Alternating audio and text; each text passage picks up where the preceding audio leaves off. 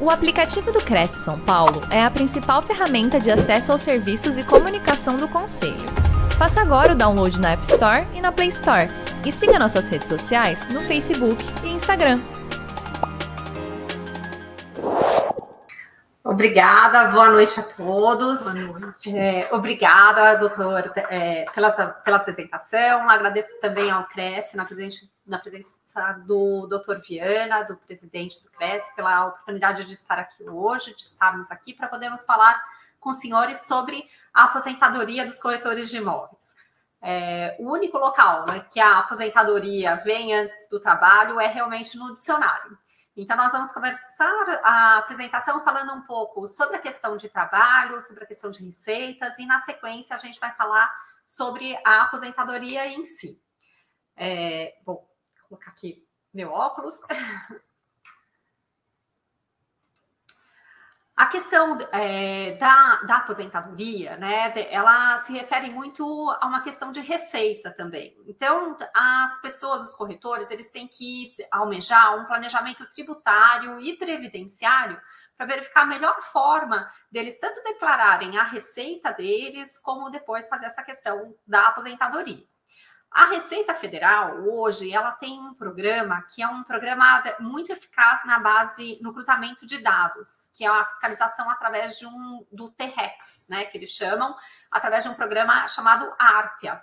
É, esse programa, ele faz o cruzamento de muitas informações. Então, são desde cartões de crédito, cartões de débito, movimentações financeiras, PIX, é, todo tipo de transferência e vários órgãos têm que comunicar para a Receita Federal é, as operações que são feitas. Então, a gente tem desde a parte de, do cartório, por exemplo, em compras de bens imóveis, mas também uma questão de compras de bens imóveis, como o Detran, é, lojas de carro, quando fazem os, as suas declarações, os seus fechamentos, elas têm que também informar quem foram os compradores dos veículos, né? E bancos e empresas diversas que fazem essa, essa questão dessa informação. É, há um calendário de implementação desse, desse programa novo da Receita Federal. É, ele vai, ele inicia em abril de 2023, agora daqui dois meses, para que sejam feitas, as, as empresas deem as informações. Então, em abril de 2003, as empresas vão dar informações referentes a janeiro, fevereiro e março de 2022, e assim, é, cada mês referente a um período anterior até outubro de 2023, quando vai ser agosto e setembro de 2000 e, do próprio ano de 2023. E aí vai passar para as informações mensais. Então, os corretores de imóveis, eles têm que pensar muito bem nessa questão de, de não, fazer, não cometer de nenhuma forma omissão de receita, de como eles vão estar é, hoje agindo de uma forma que toda a receita deles seja declarada. Ah, bom, no caso, se houver algum tipo de sonegação, é, a Receita Federal ela autori, é autorizada a retroagir cinco anos é, naquele CPF. E isso faz uma diferença muito grande, porque aí todas as movimentações daquela pessoa e todos os cruzamentos de informações de cartão de crédito, bancos, de tudo vai ser aberto durante os últimos cinco anos. Então, pode ser que tenha, assim, volumes consideráveis. E quais, qual é a consequência disso? A consequência disso são multas que chegam a até 150% dos valores. Então, além de, devo, de dever o tributo em si, a pessoa que fizer algum tipo de sonegação, ela vai ter toda uma cadeia né, de, de valores para serem restituídos para a Receita Federal. É, quando a, for feito esse planejamento tributário do corretor de imóveis, que ele pensava, né, olha, então é, vou fazer essa parte de declaração, como eu faço a declaração? É, primeiro, é, é importante é, escolher se ela vai ser feita através de uma pessoa física ou de uma pessoa jurídica. E qual é a diferença básica disso? A pessoa física, ela tem uma tributação de rendimentos, e aí falando na carreira do, dos rendimentos do corretor de imóveis, né? Ele tem uma tributação básica de aproximadamente 50% do que ele recebe. Realmente é uma tributação muito elevada. 20%, o tomador do serviço dele tem que fazer um desconto na fonte já. Fora isso, tem uma tabela progressiva de imposto de renda que vai de 15% até 27,5%, dependendo do valor que é pago. um tributo, um tributo municipal de 5% de ISS e um INSS de 11%. Então, se a gente for somar tudo isso, a gente está falando que se o corretor for optar por a, atuar como uma pessoa física, ele vai ter aproximadamente 50% de desconto, é, de pagamento, desculpa, de tributos para o fisco. Em contrapartida, ele pode estar optando por ser uma pessoa jurídica. E aí, sendo uma pessoa jurídica, ele vai poder ser o lucro presumido ou ele vai estar optando pelo simples. E aí ele pode ser uma sociedade unipessoal, um empresário individual ou uma empresa limitada. No lucro presumido, é, qual vai ser o desconto? Vai ser aproximadamente 16,33%, mais um adicional que vai depender muito. É, esse valor de 16,33 ele vai incluir o PIS, o COFINS, o imposto de renda, a contribuição social sobre o lucro líquido e o imposto sobre serviço. Se ele fizer uma opção pelo simples, aí é, tem uma escala do simples, vai depender do faturamento. Então, em cada depende do faturamento, ele vai estar numa escala de 6% a 17,42%. É, em contrapartida, né, para 16,93 a 22,45, que seria a não opção. E o recebimento, como é feito? É através de um prolabore. Então, há uma retirada que pode ser definida em contrato social, que ela seja mensal, ou pode ser é, por maior tempo. E essa é, retirada, ela é tributada. Em ambos os casos, tanto ele sendo, é, sendo lucro presumido como sendo simples, ele vai ter que fazer um cadastro municipal perante a prefeitura porque é uma prestação de serviço né, na profissão do corretor de imóveis, então ele tem é, necessariamente que fazer essa parte do cadastro. E aí, feita todas essas considerações, né, referente primeiro a essa parte é, de faturamento, de declarações, aí a gente passa agora para essa questão depois, né? Do que fazer depois, a parte da aposentadoria. E aí vou passar a palavra para a Tatiana, que ela vai poder conversar com os senhores. Bom, agora a gente vai falar da parte boa, né? Que é a parte da aposentadoria, que é aquilo que todo mundo espera, né? No final da vida.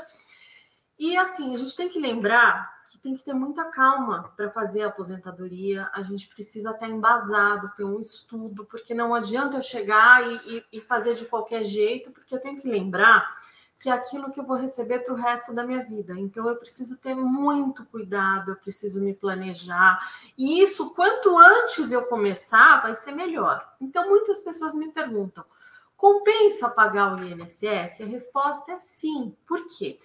Todo mundo pensa na aposentadoria, só que não é só aposentadoria que eu posso ter quando eu pago o INSS. Eu posso ter um salário é, maternidade, eu posso ter uma pensão por morte. Então, se eu venho a falecer, eu deixo meus herdeiros.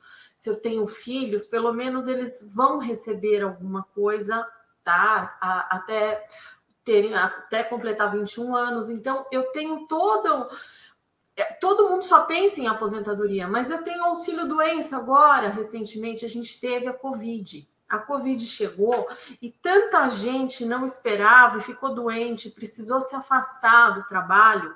E como que essas pessoas ficaram? Recebendo auxílio doença, quem pagou o INSS, porque muita gente que trabalha como autônomo, ela acaba não pagando, porque a gente sabe como é que é a vida da pessoa autônoma.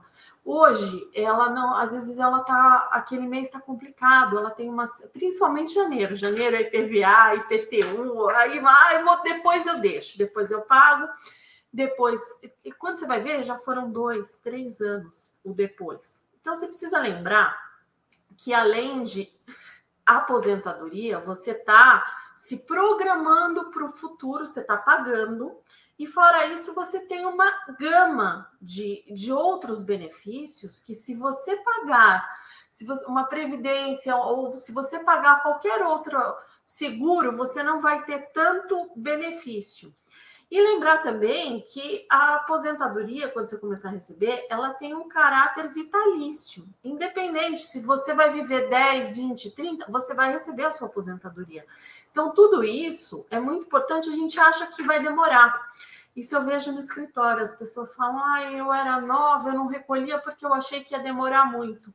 E passou tão rápido, e realmente isso passa tão rápido que a gente, quando vai se dá conta, já está na hora de se aposentar. Então, não deixe, assim, eu vejo muitas pessoas desesperadas que não vai dar tempo, que é, a pessoa precisa de dinheiro. Não espere chegar nessa fase. Comece a pagar agora. Se você não tem empresa, comece a pagar como autônomo. E eu vou te convencer, porque uma coisa é eu falar: olha, tem uma gama de benefícios, é muito bom. Outra coisa é te provar no bolso. Então vamos fazer assim. Vamos, quem tiver com uma calculadora perto, pode pegar porque funciona assim: quem recolhe 20%, vamos colocar o salário mínimo, que hoje é 1.302. Então, vamos fazer uma base pelo salário mínimo. Então, aquela pessoa que ganha, que paga R$ 260,40, que é 20% do salário mínimo, e a gente vai multiplicar, pensando numa aposentadoria aí por idade, que são 180 meses, a gente vai multiplicar esses 260 reais e 40 centavos por 180 meses. Vai dar o valor de 46.872 reais. Agora eu pego esses 46.872 reais e divido por 1.302. Sabe quanto tempo eu tenho esse dinheiro de volta? 36 meses. Então, o que eu paguei nos 15 anos, em 36 meses eu recupero aquilo que eu paguei.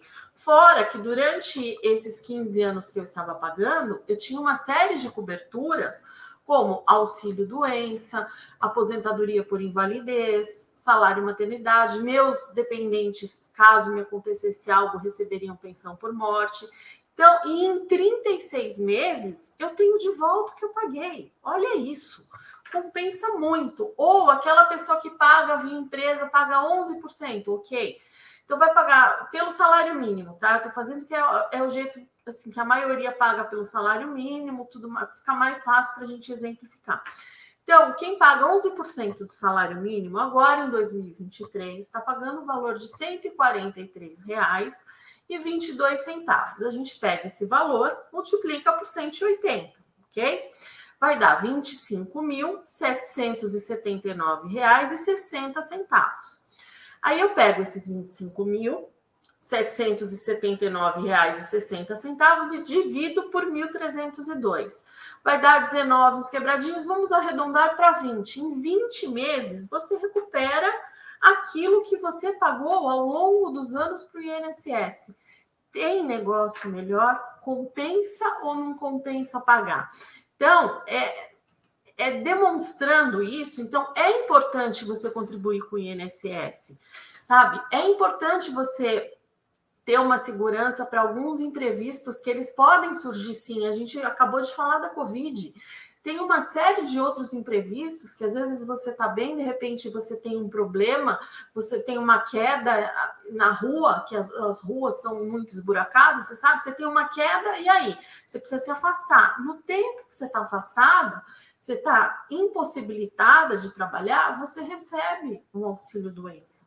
Então, isso é importante. Isso, você está. Ah, mas é pouco que eu vou receber ajuda. Sempre ajuda.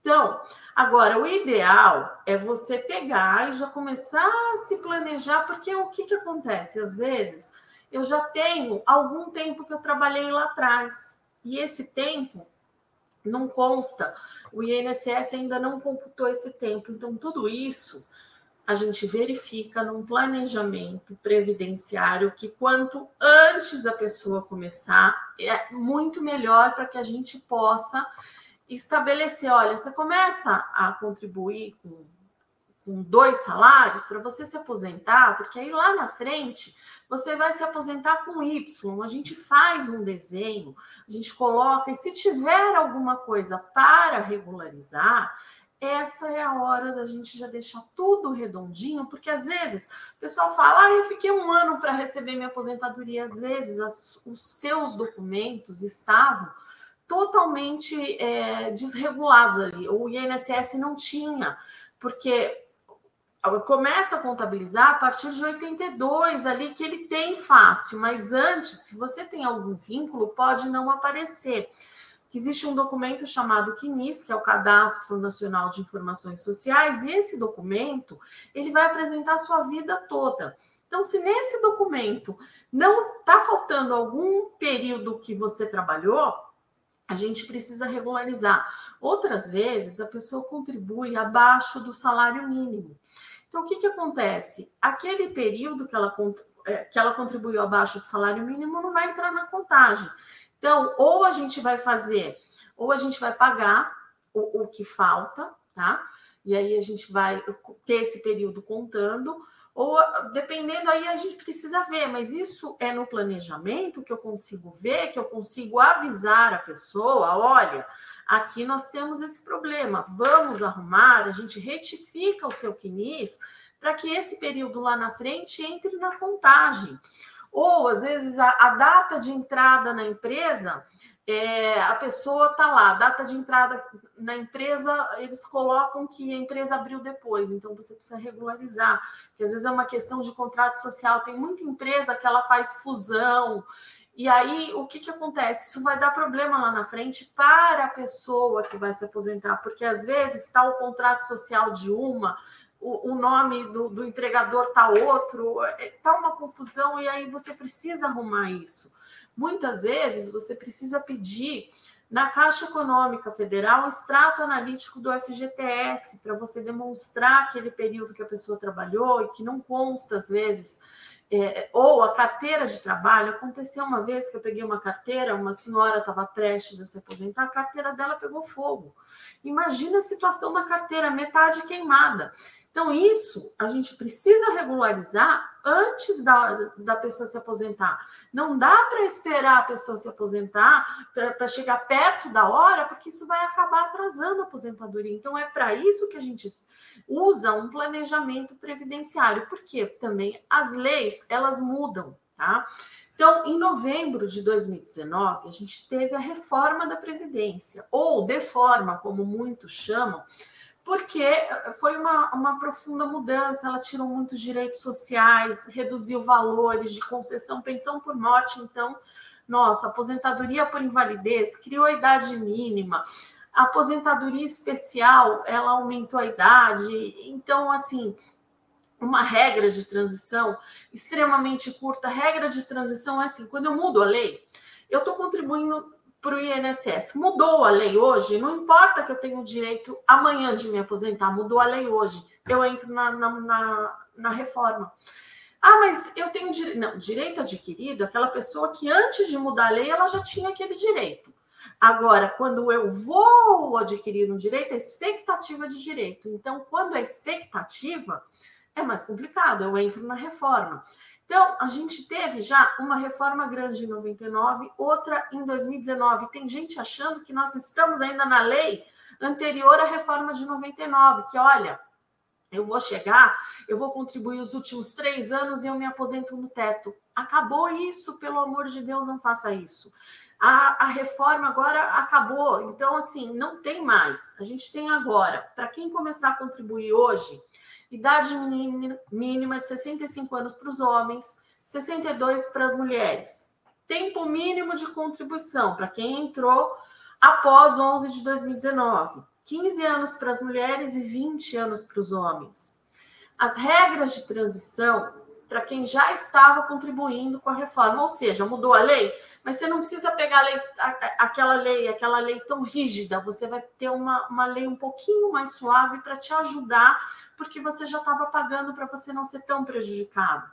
Tivemos uma grande modificação, que foi o valor da aposentadoria, que passou a ser calculado na média de todo o histórico a partir de 7 de 94, não descartando mais os 20%, as 20% menores contribuições. Agora não, agora entra tudo. De 7 de 94, que é quando entrou o real, até hoje, conta tudo eu não eu só posso descartar se eu tiver um tempo a mais do exigido pela lei. Aí eu posso tirar algumas contribuições. Então eu tenho que ter 33 anos, eu tenho 35. Eu posso tirar 24 contribuições para aumentar o valor do salário de contribuição. Então, antes da reforma, dessa última reforma de 2019, a gente tinha aposentadoria por idade, urbana e híbrida, que é quando entra um pouco de período rural, Bom, as mulheres deveriam possuir 60 anos e os homens 65 e uma carência de 180 meses. Na aposentadoria por tempo de contribuição, por sua vez, eram 30 anos de contribuição para as mulheres e 35 anos de contribuição para os homens.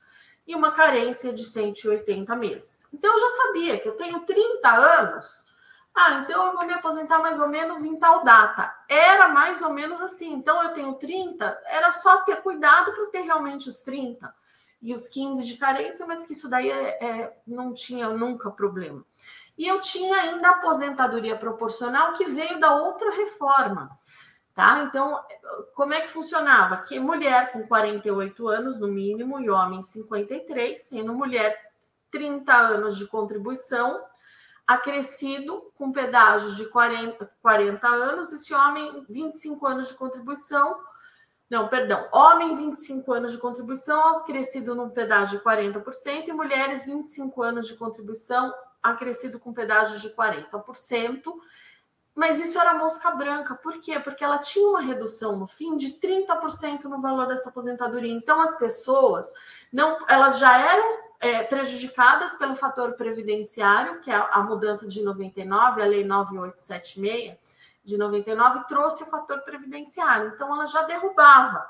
E ainda mais 30% da proporcional. A pessoa falava, eu não vou querer ter uma redução tão drástica.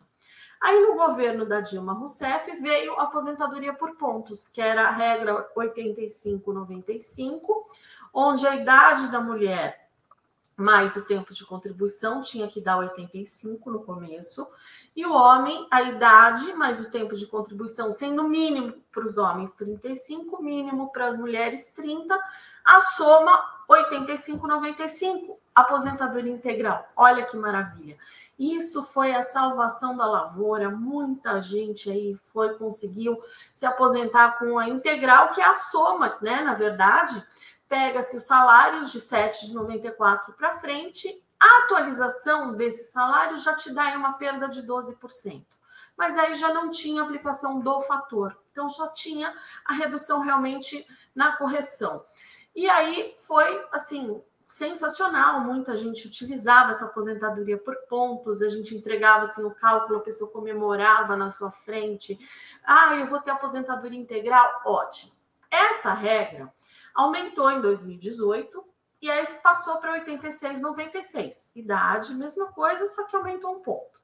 E seria aumentando gradativamente, só que a gente foi a gente teve a reforma da previdência tá? E aí mudou tudo. E mudou para pior. Como sempre, né? Vai, vai piorando a coisa. Ah, mas então não compensa. Compensa você pagar, é aquilo que eu te falei. Se você pagar, você tem um retorno disso logo, fora todo o seguro que você tem com uma série de benefícios. Então, a gente já passou desse ponto que sim, compensa você contribuir. Só que a gente tem outros poréns aqui. A gente tem a aposentadoria por idade, que é urbana e híbrida, 65 anos de idade para o homem, 62 para as mulheres, somados a 180 meses de carência. Então, hoje, a mulher se aposenta com 62, tá? E 15 anos para quem já vinha contribuindo com o INSS. Aí a gente tem agora umas regrinhas de transição que era a antiga aposentadoria por idade, passou a ter, porque aí ficou muito difícil. A pessoa fala, poxa, mas eu comecei a contribuir lá atrás, por que, que eu vou ter uma regra de transição? Ok? Para você ter uma. Senão é 65 e 62. Então vamos fazer uma regra para que a pessoa não seja tão prejudicada. Ok. Aí foi feita, a gente tem algumas regras. Então, hoje, quando eu vou fazer um planejamento, eu tenho que pegar, isso são só as que são mais utilizadas pelos corretores, tá? A gente tem mais algumas regrinhas que eu não coloquei aqui porque não, nem convém, porque não vai utilizar. Então, a gente tem que fazer, pegar o tempo de contribuição da pessoa, pegar a idade e colocar em todas as regras de transição e na aposentadoria por idade. E a melhor, a gente vai falar, olha, essa aqui no seu caso é a que vai ser um tempo menor e um maior valor. Então, a gente tem essa aposentadoria por idade mínima progressiva, que mulheres com 58 anos de idade e 30 anos de contribuição, e homens, isso no ano de 2023, 63 anos de idade e 35 anos de contribuição. Existe também uma regra de transição, que é o pedágio de 50%. Essa regra ela não tem idade mínima, mas ela tem aplicação do fator previdenciário, tá? Então, são para aquelas pessoas que em 13 de 11 de 2019 tinham menos de dois anos para se aposentar. Então, a mulher tinha que ter 28 anos e o homem 33, para entrar nessa, nessa regra do pedágio de 50%. Ah, eu não tenho. Não entrou na, né, nessa regra, então você não tem direito. Quem tinha direito, quem faltavam os dois anos, a partir da reforma, poderia se aposentar em três anos. Então, não faltaria. Por, por isso, pedágio de 50%. É o tempo que faltava mais 50%. Então, essa é uma outra regrinha de transição. E temos também o pedágio de 100%, que para os homens, 60 anos de idade, 35 anos de contribuição, e para as mulheres, 57 anos de idade e 30 anos de contribuição. Que vai ter o quê? Um acréscimo de 100%. Então, essa serve para todo mundo. Então, faltavam oito anos para eu me aposentar, agora faltam 16. Ah, mas é, faltava, uh, tinha três anos para me aposentar. Ok, acresce mais três. Só que eu não tenho a idade mínima de 57. Puxa, que pena, não entra na regra. Poxa, mas eu cumpri o tempo. Cumpri o tempo, mas não cumpriu a idade. Não cumpriu a idade, não entra na regra. Olha o problema. E aposentadoria por pontos, que antes, que isso muita gente confunde, isso é assim uma confusão geral. Antes, ela te dava essa aposentadoria por pontos, o benefício integral. Agora não, ela é só uma ponte de acesso à aposentadoria, mas não é mais integral.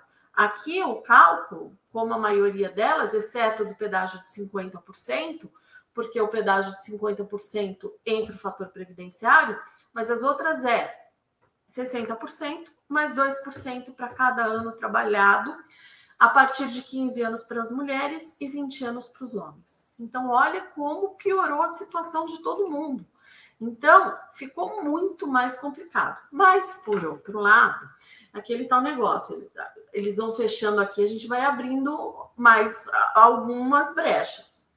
Aposentadoria por deficiência passou a ser muito utilizada. Por quê? Porque tem pessoas, você fala deficiente, você já imagina aquela pessoa que tem uma paralisia ou aquela pessoa que é tetraplégica. Não, não é só nesses casos. Vejam só, a gente pode utilizar essa aposentadoria do deficiente para pessoas que têm, vamos supor, ah, eu tenho uma cardiopatia. Ah, não é grave, mas é uma cardiopatia considerável entra, entra nessa regra da aposentadoria do deficiente. Ah, eu tenho um problema, porque o que, que vai acontecer? Eu tenho aposentadoria por idade do deficiente, que precisa ter, olha só, 60 anos de idade para os homens e 55 anos de idade para as mulheres.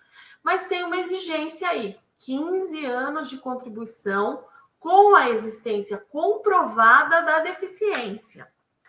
E por outro lado, nós temos aposentadoria por tempo de contribuição da pessoa com deficiência. Então, sendo uma deficiência leve, 33 anos de contribuição para o homem e 28 anos de contribuição para a mulher.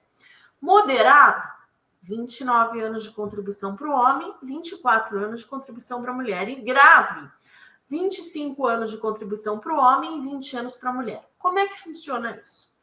Às vezes eu tenho dois, eh, duas situações. Dois, dois homens, tá? Os dois são paraplégicos, só que um vai trabalhar de carro e o outro de ônibus. Então, uma pode ser considerada moderada e a outra grave.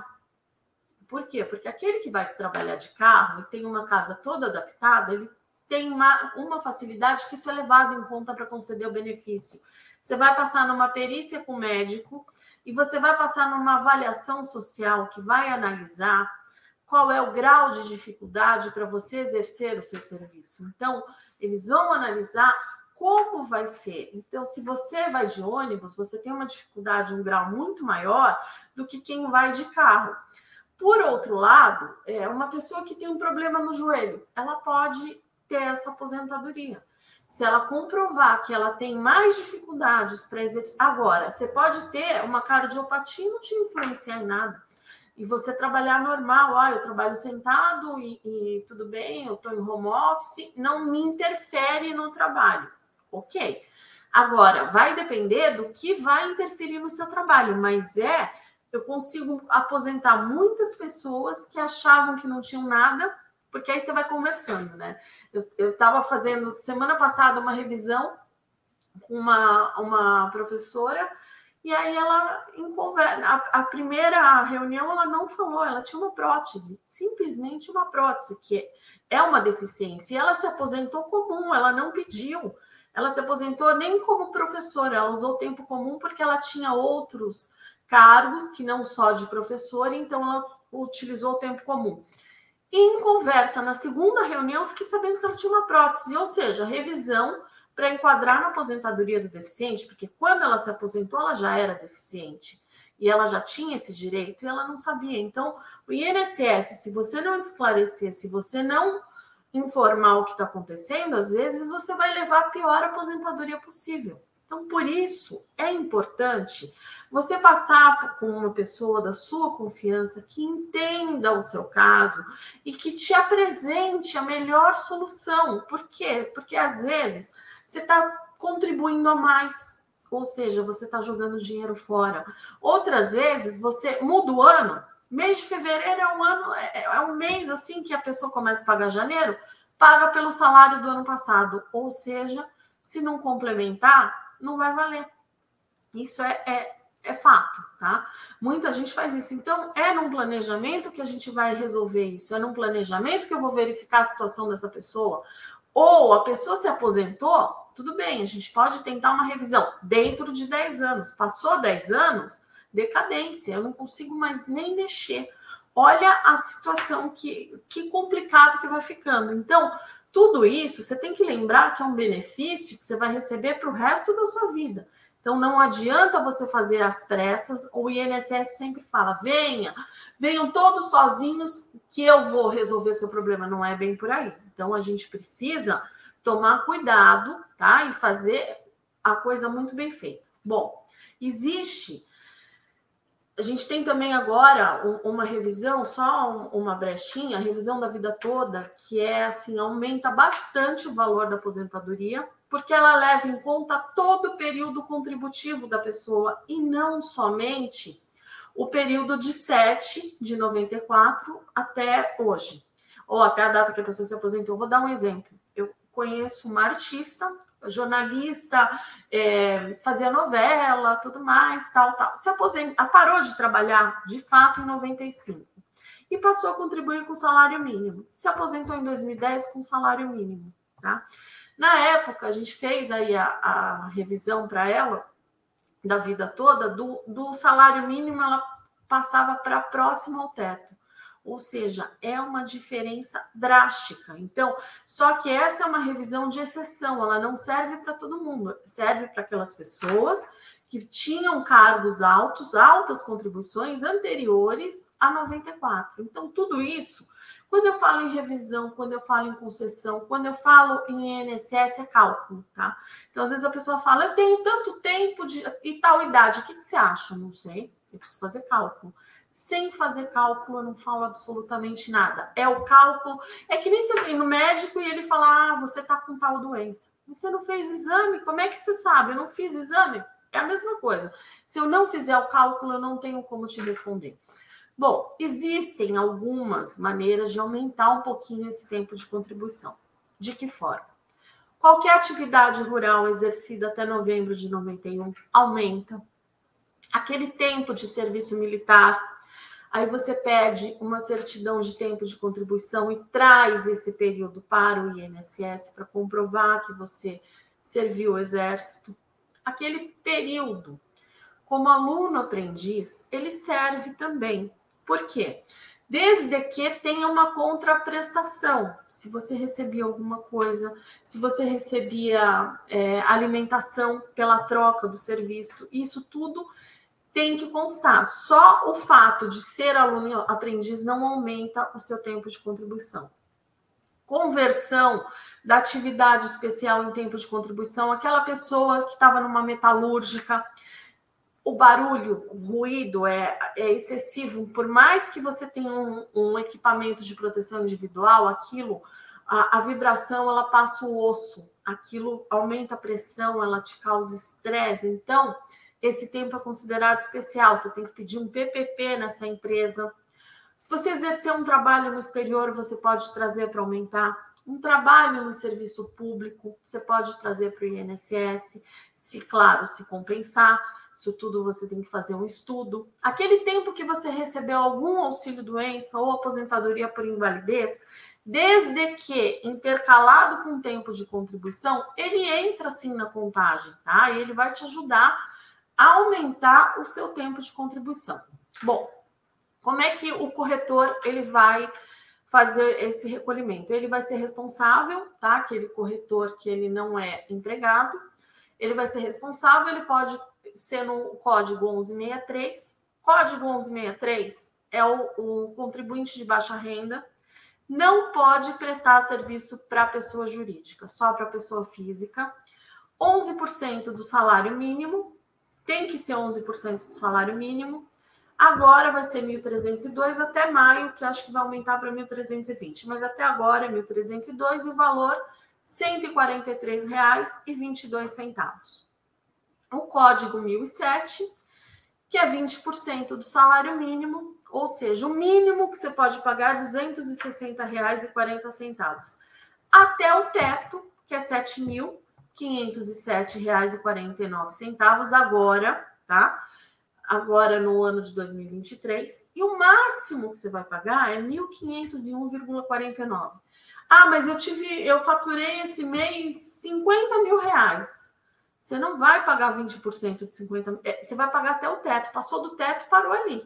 Você não, se você pagou a mais, muitas vezes a pessoa, empresário, ele tem uma empresa aqui, o contador recolhe o valor aqui, recolhe o valor, pode pedir restituição na receita. Tá? Se você recolheu a mais, você pode pedir a restituição do que você, porque vai ser esse valor, você não vai receber mais que o teto do INSS. Outra dica: nunca contribua. Ah, eu já tenho ganho um dinheiro agora, eu vou pagar esse ano inteiro. Não é assim. Se você pagar esse ano inteiro, vai valer uma contribuição no teto. E o restante você perdeu. Você tem que pagar mês a mês. Não pode recolher para frente. Dependendo, algumas recolhe... Eh, alguns recolhimentos em atraso dá para ser feito, mas precisa ser estudado. Não é qualquer recolhimento que vai te ajudar. Então, precisa verificar para ver até que ponto vale a pena você investir no passado, porque aí, dependendo do período, vai ter juros, vai ter multa e às vezes acaba não compensando, porque se você quer um pedágio de 100%, pode acabar, por exemplo, não entrando no cálculo. Cuidado com isso, tá?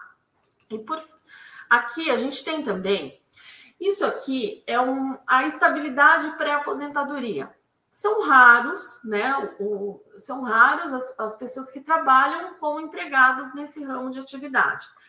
Porém, eles existem e a gente não pode deixar de falar. Então, o, a, o corretor ele tem a estabilidade pré-aposentadoria. Porque se ele está mais de cinco anos na mesma empresa, Atenção, ele tem que estar mais de cinco anos na mesma empresa e pelo menos um ano para completar o período aquisitivo de aposentadoria. Seja pelo temporidade, por serviço do deficiente, fica assegurado o emprego e o salário até que esse período se complete. A empresa precisa ser avisada. Então, você tem que fazer uma cartinha, mandar para o RH da empresa com um cálculo e falar: olha, eu estou no meu período de estabilidade pré-aposentadoria, portanto, eu não posso ser demitido. Então, isso, ah, é lei? Não, isso funciona, tá no sindicato. Normalmente a gente consulta o sindicato das empresas, cada uma varia o, o tempo, então depende do ramo de atividade. E isso seria um acordo de cavalheiros, tá? Não tem uma lei propriamente sobre isso, mas é um acordo de cavalheiros. Mas se porventura a pessoa for demitida nesse período, ela tem aí esse um ano garantido, porque tem que ser pago esse valor, que não pode, por causa do acordo de sindicatos com as empresas. Então, o corretor que é empregado, Principalmente agora, nessa época que a gente tem tanta demissão, tanta coisa, a estabilidade pré-aposentadoria, ela acaba sendo uma, uma tábua de salvação, assim como a aposentadoria do deficiente, que nem era quase usada, era assim raro de ser feito, mas a gente tem aí que 6,7% da população tem deficiência e acaba não utilizando porque não sabe. Então, se você tem deficiência, você tem prótese, você tem um problema muito sério, uma tendinite ou alguma outra doença, porque às vezes você não sabe, mas isso, dependendo do, do problema que te tra traz no emprego ou para exercer a sua atividade, você pode aí antecipar sua aposentadoria. Eu acho muito válido na, na época que a gente está, você conseguir antecipar e de repente em cinco anos, seis anos a sua aposentadoria. E detalhe, do deficiente ao valor integral. Não é como as outras. O cálculo já é diferente. Por quê? Porque é para proteger essa pessoa que exerceu, no, no, é, exerceu atividade tão assim em condições muito piores das outras pessoas sem deficiência. Então é para isso que serve e já me coloco aí à disposição, finalizando aqui a minha apresentação, já me coloco à disposição para o, o que vocês é, necessitarem. E a gente está aqui, aqui estão os nossos contatos. Vocês querendo é, tanto mandar WhatsApp, e-mail, enfim, a gente está à inteira disposição de vocês para sanar todas as dúvidas.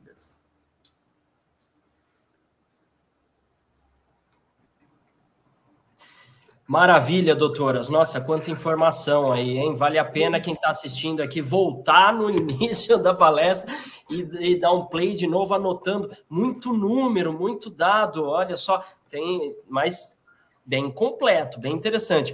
Doutoras, nós temos alguns questionamentos aqui. Quero mandar um abraço para quem nos acompanha em vários lugares aqui, pessoal no Pará, pessoal em Goiás, interior de São Paulo, Alagoas. Olha só que bacana.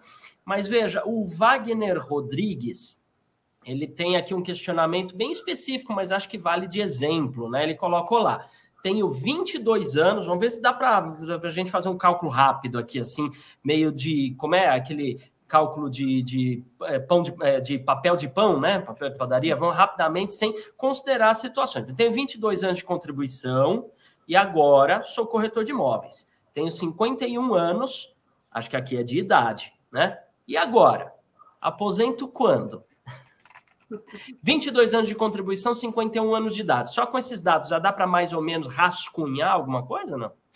É, assim, é um pouco complicado, porque os 22 anos a gente precisa ver qual é a melhor aposentadoria, precisa ver os salários de contribuição dele, para que a gente possa colocar em todas aquelas regrinhas para ver qual é a melhor para ele. Porque de repente eu falo: olha, no seu caso, eu não posso me antecipar, sem é aquilo que eu falei, sem ter o cálculo, porque a gente realmente fica é muito complicado a gente dar assim, ah, não, olha, no seu caso por idade, vamos supor, não, eu preciso realmente fazer aquela fórmula para chegar e é uma coisa demorada que agora realmente ficaria um pouquinho difícil.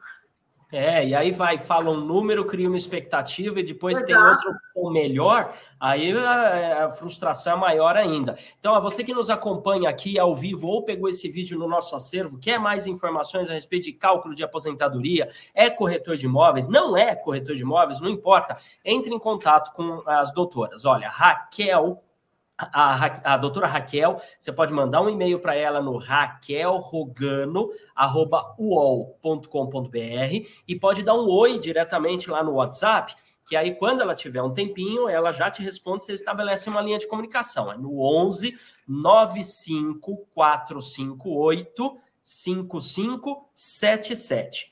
Quer falar com a doutora Tatiana, né? Então pode mandar um e-mail diretamente para ela também, é tatiana.r.m arroba uol.com.br. Dá um oi também lá no WhatsApp dela, que é o 11 98387 8585. E segue ela lá no YouTube, que ela também está sempre postando uma, uns vídeos interessantes lá com dicas. É só buscar Tatiana, Tatiana Ragosta. tá? Busca lá no YouTube, acompanha ela, segue, dá um joinha, se inscreve no canal, ajuda ela lá, mas tira suas dúvidas diretamente com as doutoras, vale a pena. Uh, tem mais dúvida aqui, doutora. Olha só, o Flávio Mac, né? É, o login dele é esse, ele coloca assim: boa noite. E quem é, e quem é RPA? Como funciona? Quer dizer, eh, imagino que ele, ele sempre emitiu ou vem emitindo recibo de profissional autônomo, né? E aí, como é que funciona a aposentadoria? Entra naquela situação que você estava falando, doutora Tatiana, de que ele tem que fazer o recolhimento, né? É, não assim, automaticamente. Não, como é que funciona? Quando ele presta serviço para uma empresa, a empresa vai ter que fazer esse recolhimento, tá? Agora, quando ele presta serviço para uma pessoa física, ele vai ele vai recolhendo. Aí ele é responsável pelo recolhimento. É, nessa então, questão do recibo né, de pagamento de autônomos, o que ele tem que ter também atenção é a questão da tributação que incide sobre esse tipo de trabalho, né? Porque ele vai ter uma tributação de pessoa física, e como eu falei no começo, quase 50% do recebimento dele vai ser tributado. É, e caso ele faça um estudo de um planejamento é, tributário, societário, verificando é, para passar para uma pessoa jurídica, por exemplo, ele vai ter uma tributação muito menor é, que em torno de, dependendo do, da quantidade dele, né, de faturamento anual, mas de 6% até 17%, como a gente falou. E outra questão é muito importante falar que às vezes a pessoa fala assim: ah, mas quem vai declarar o que eu ganho? Né? Muitas vezes, quem declara o que você ganha é o seu cliente também. Porque, por exemplo, se o seu cliente está comprando um imóvel, o valor que ele paga para o corretor, esse valor pode ser deduzido do ganho dele de capital sobre o imóvel. Então, é, para todas as pessoas que fazem a operação, é importante que elas é, declarem efetivamente as suas receitas, né, da, oferidas naquela operação. É, e está cada vez mais cercado tudo isso, né, com as digitalizações, cartórios digitais e tudo mais, os documentos estão cada vez mais idôneos, ou seja, eles representam de fato a realidade. Olha o pleonasmo, né? de fato a realidade, mas aquela é, mexidinha, os ajustes, né, o, o, o jeitinho brasileiro está cada vez caindo mais por terra e a gente tem que fazer a coisa correta, declarar o que é de fato e tudo mais, para que lá na frente também a gente tenha direito aos direitos, né? Querer ficar fazendo, engambelando as situações e depois lá na frente querer direitos, aí não tem direito, né? Então, tem que recolher os impostos, tem que declarar tudo direitinho.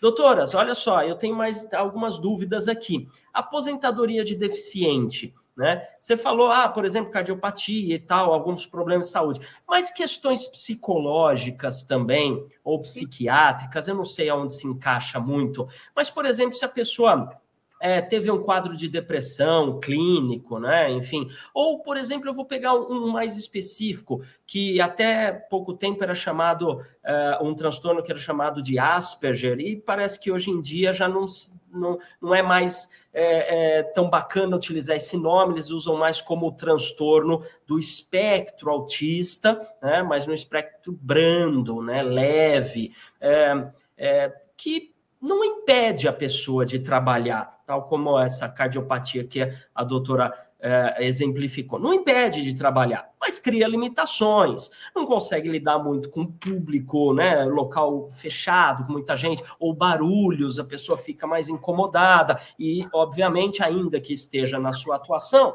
inibe todo o seu potencial produtivo, ainda que ela esteja trabalhando. Enfim, também se encaixa nisso? É, é, é possível? Sim, ela entra e, e, assim, o pessoal faz muita confusão com a aposentadoria por invalidez e a aposentadoria do deficiente. Por invalidez é aquela pessoa que não pode mais trabalhar. Do deficiente, não. Ela pode continuar trabalhando depois de aposentada.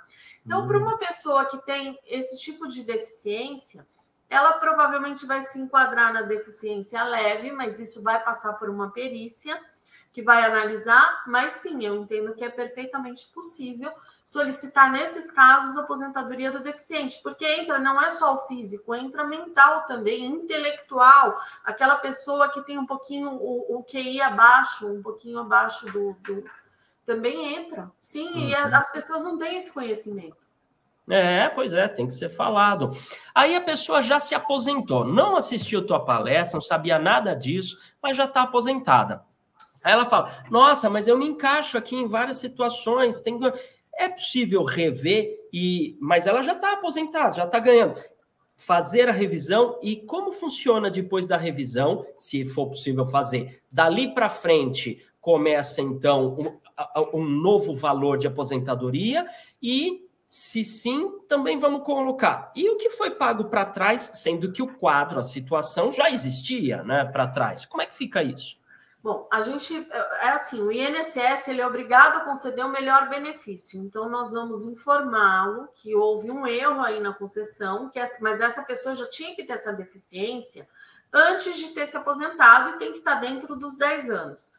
E, e, a gente entra com pedido, com uma ação judicial, pedindo para transformar a aposentadoria, seja por, por idade, por tempo de contribuição, em aposentadoria do deficiente, por idade ou tempo de contribuição, e pede os atrasados. O, se vai conceder ou não, porque aí eles vão dizer que a gente não avisou, no, no, no, o INSS sequer tinha conhecimento da situação, mas é toda uma briga judicial que a gente, a gente procura o que? O interesse do cliente.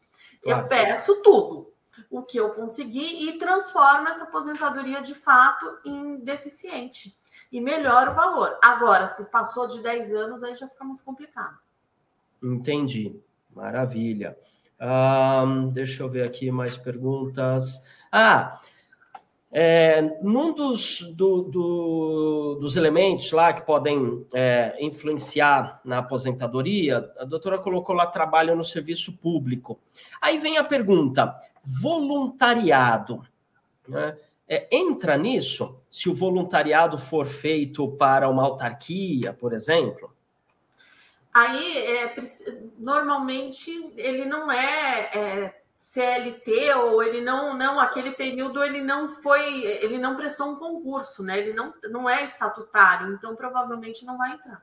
Ah tá. Voluntariado é, não conta como tempo trabalhado né? Enfim. Não. É, é aquela pessoa que que está no estatuto né aquele é, servidor estatutário que aí a gente pede uma certidão e traz para o INSS agora voluntariado é mais complicado entendi Vamos lá para a nossa uh, última questão aqui, da Eliane Soler uh, Alcântara. Ela coloca uma situação que eu acho que pode servir de exemplo aqui para outras pessoas. Meu cunhado sofreu um acidente e ficou tetraplégico. Bom, então já começa aqui meus sentimentos, Eliana. Essa é uma situação bem delicada. É, ele não estava contribuindo quando do acidente, naquele momento. Mesmo assim, ele pode requerer aposentadoria? É uma situação para ser analisada, porque ele não estava contribuindo naquele momento. Agora, se ele tem contribuição anterior, pode ser que ele estivesse no período de graça. E aí a gente tem, vamos por uma pessoa que ficou 10 anos trabalhando, para uma determinada empresa, saiu e ainda recebeu um seguro-desemprego. Essa pessoa pode ficar três anos sem trabalhar, que ela estende o período de graça. Então, se ele está dentro do período de graça, sim, ele pode receber. Agora, se ele não está no período de graça, ele nunca contribuiu, vamos por. O INSS é como um seguro. Se eu nunca contribuir, eu não vou. A hora que eu bato o meu carro, eu não tenho direito. Então, precisa ver se ele ainda se ele contribuiu lá atrás, ou se ele de fato, se ele nunca contribuiu, já te adianto que não tem. Aí realmente fica difícil ajudá-lo nessa situação. Entendi. Entendi. Aí, dependendo da renda da, da família, dependendo, aí ele pode pedir um LOAS, se a renda for menor que um quarto do salário mínimo, aí pode pedir um LOAS para ele. Aí precisa ver a renda familiar. OAS. LOAS é, é um benefício assistencial que é para o deficiente e para o idoso. Então, o idoso com mais de 65 anos que viva na condição de miserabilidade. Hum. Aí um LOAS, mas aí eu já precisaria analisar melhor a questão. Tá certo. Maravilha. Muito bem. Olha só, você que nos acompanha aqui ao vivo pegou esse vídeo no nosso acervo, seja no canal no YouTube, seja no nosso fanpage no Facebook, seja no nosso stream particular na TV Cresce Parabéns por ter tomado a decisão de estar aqui assistindo esse vídeo, porque você quer mais informações e ter nessa palestra ficou bem claro que quanto mais informações a gente tem, mais condições de ter acesso aos direitos e de fazer a coisa correta a gente vai ter também, tá? Então, tem dúvidas ainda? quer passar todos os seus dados para verificar uma análise da sua aposentadoria, se você já é aposentado, não é aposentado, quer se aposentar, não quer se aposentar, mas vamos verificar então os dados. Entre em contato com as doutoras aqui, que elas vão ter o maior prazer de falar contigo. Pode ser por e-mail, a doutora Raquel, é, raquelrogano.com.br, no WhatsApp é o 11 954585577 e a doutora Tatiana, o e-mail é tatiana.r.m, M de Maria, arroba wall.com.br, o WhatsApp é 11 98387 8585. Segue ela lá no YouTube também, que tem uma série de informações interessantes para ti. Tatiana Ragosta. Tá? Muito bem. Olha só, nossa, eu tenho aqui mais um monte de dúvidas que depois eu vou entrar em contato com vocês, doutoras, porque eu quero ver minha situação também, né? Afinal de contas, gerou um monte de dúvida aqui para mim, e, no caso da minha esposa, do meu vizinho, eu já quero ajudar todo mundo. É, opa, por que não? Né? Mas olha, muito obrigado. Que palestra esclarecedora. Muito pouco tempo, né? Muito pouco tempo. A gente poderia conversar aqui a noite inteira e ainda sobraria assunto, né? Gostaria de já deixar aqui publicamente consignado nosso pedido para que vocês voltem falando um pouco mais a respeito desse assunto, de repente pegar uma coisa mais pontual e específica na aposentadoria, destrinchar um pouquinho mais, sei lá, mas vamos voltar porque esse assunto é muito interessante, as pessoas estão perguntando e estão parabenizando também aqui, né? Vamos colocar alguns exemplos aqui, parabenização, olha só, ah, cadê? Boa noite, boa noite, boa noite, muita gente, é, aqui, olha só, é, a Eliane Soller, que coloca ali, boa noite, doutoras, excelentes temas, explanações, né? O Paulo Grande também trabalha com leilão e regularização de imóveis. Está aqui, ó, muito bom conteúdo. Parabéns por entrar nos detalhes. Bacana, né? Um, aqui, ó, o Josival Araújo, parabéns pela apresentação, né? É, olha só, pessoal de, de Goiás, Ceará, tudo acompanhando. Rosana Mendes, excelente, excelente palestra. João Ramalho, uma excepcional noite. Olha que bacana. É, sempre muito bom. Né? E a Adriana da Silva Rebouças, obrigado pelos esclarecimentos, vale muito a pena assim, se informar, é com certeza, né? Quanto mais informações a gente tem, mais condições de acerto a gente também vai ter. Então, parabéns por vocês estarem conectados aqui. Doutoras, muito, muito obrigado pela presença, pela disposição, despojamento de compartilhar voluntariamente, graciosamente, de estar aqui conosco eu gosto de lembrar todos que nos acompanham, o Cresce não paga nem um centavo, as pessoas vêm aqui de forma voluntária, né? Compartilhar, nos ajudar a ter então um mercado mais adequado, mais informado, né? Enfim, isso é muito bom. Então, em nome de toda a diretoria do Cresce, eu quero estender aqui os nossos agradecimentos né, na figura do seu presidente José Augusto Viana Neto, pela presença de vocês, pela disponibilidade de vocês. Eu sei que a agenda das doutoras é sempre muito lotada de coisas a fazer, pelo currículo já deu para ver, mas ter é, esse pedacinho do tempo de vocês para a gente é, é, é, com muita honra que a gente recebe vocês aqui. Então, muito, muito, muito obrigado. Né? E para a gente encerrar aqui a nossa apresentação, que já chegou no limite do nosso tempo, eu vou ficando por aqui, deixando meu abraço para todos que nos acompanham, mas eu quero que vocês encerrem deixando a mensagem final aí para quem nos acompanha, então.